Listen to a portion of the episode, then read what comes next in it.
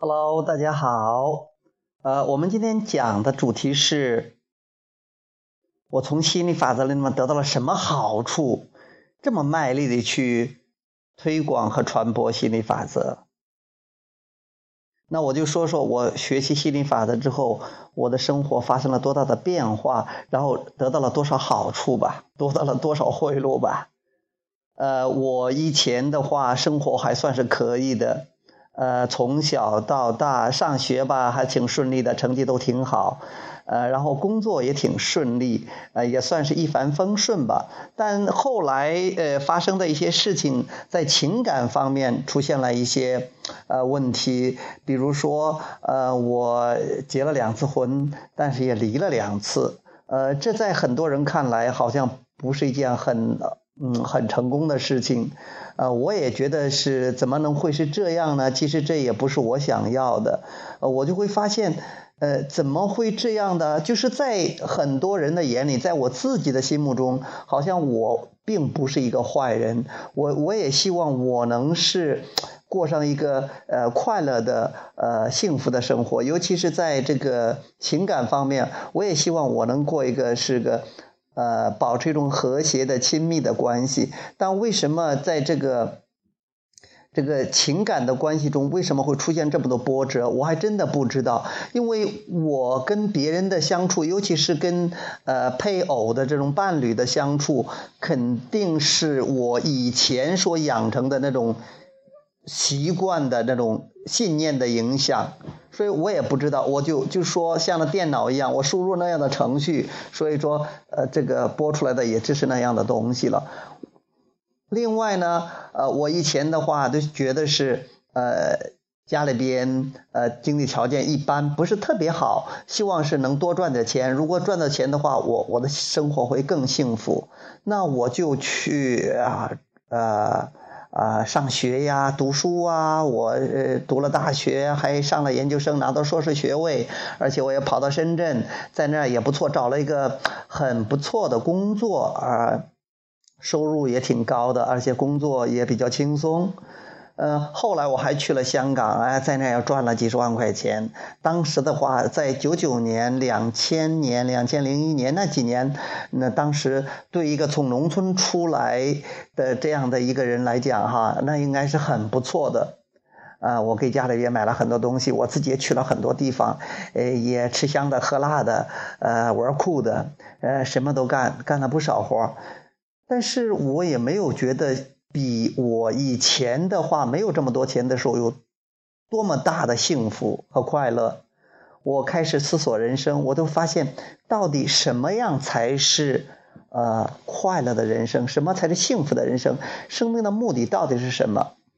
呃，这个时候我都开始接触很多灵性的方面的、心理学的方面的书啊，NLP 啊，包括成功学呀，一路学来，学了差不多有十来年吧。我最后发现。每每次接触到一些新的东西，我都很兴高采烈啊，我都是狂欢、狂呼、大呼小叫的，觉得是找到了自己最最终要找到的东西。从灵修到这个成功学，但是那些东西都是时间不是很长，长的话也就是一两年，然后短的话可能就几个星期，呃，就不再热衷了。直到我在大概是。零八年吧，遇到了心理法则，尤其是亚伯拉罕的心理法则，亚伯拉罕·希克斯这样他们的心理法则。我从那个时候开始，一直是情有独钟，再也没有跟他分开过。而且我从一接触心理法则，我就是全职的做心理法则，我没有再去做任何一个工作啊，而是全天候的。在做这个心理法则，这就是这回事儿。这说明这个东西真的对我有吸引力，真的让被我迷上了啊。那自从学了心理法则呢，呃，我的腰也不酸了，腿也不疼了啊。当然不是，这是搞笑的哈。呃，学了心理法则之后呢，呃，前些年前期，尤其是呃前期的话。知道很多东西，知道很多原理和理论，我讲的头头是道的，我确确实实帮了不少人，我也知道很多东西的，呃，也有变化，很多时候都挺开心的，但是在情感方面依然没有很大的突破，在金钱方面也没有太大的突破，呃，直到最近这一年来，也就是这一年到半年来，我在金钱上。有了突破，开始比较有稍微大宗一点的金钱进来，而且我在这个情感上，以前的话我吸引了一个很不错、很不错的女朋友，但是还是中间有很多的纠结，有很多的挣扎在里边。直到这一年来，哎，我遇到了这个我的这个灵魂伴侣，呃，于这个于教练，然后我们在一起的时候，我才真正的体验到了爱情的美好，这种这种关系的甜蜜。呃，是因为我不但了解了这些心理法则，而且我还是呃把它真正的用到了。比如说以前关注积极面，那如果是呃我这个理论我还是知道，给别人讲的时候也能讲得到。但一到如果是女朋友跟我翻脸了，或者骂我了，或者收拾我的，或者做了一些让我不开心的事情的话，我就把积极面抛在脑后了啊，就在挑她的毛病了。就要跟他争论呐，或者说争吵啊，呃，甚至有干起来的时候也有。那现在呢，就知道。啊，对方如果是发脾气了，或者说是表现的不是自己满意的地方的话，呃，不会说那么快的激起负面情绪，或者说即便是有负面情绪，也会及时的调整，会想想哇，其实他还是很可爱的，哇，想想他的积极面，看看他身上我喜欢的方面，这个真的需要功夫。那我真的也做到了，而且情绪上没有特别大的起伏和和波动。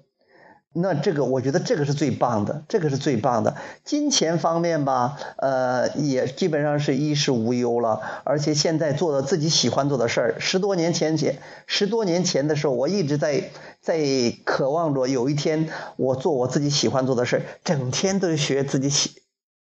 学自己喜欢的东西，整天看自己喜欢的书，整天做自己喜欢做的事。那这几年我都做到了，尤其是这一两年，那整天都在每天睡到自然醒。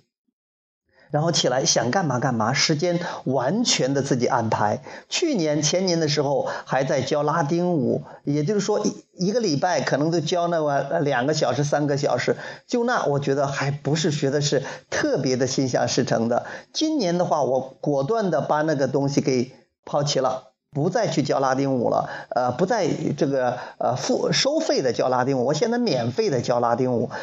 这个现在我完全做到了，不管什么事儿都是我想去做就做，不想做就不做。现在我觉得是基本上是百分之百的自由了，不管干什么，都是想去做才去做，特别兴奋的、开心了才去做。我觉得真的是现在。啊，我像活到了在天堂那边呀，呃，觉得一切一切的都心想事成了。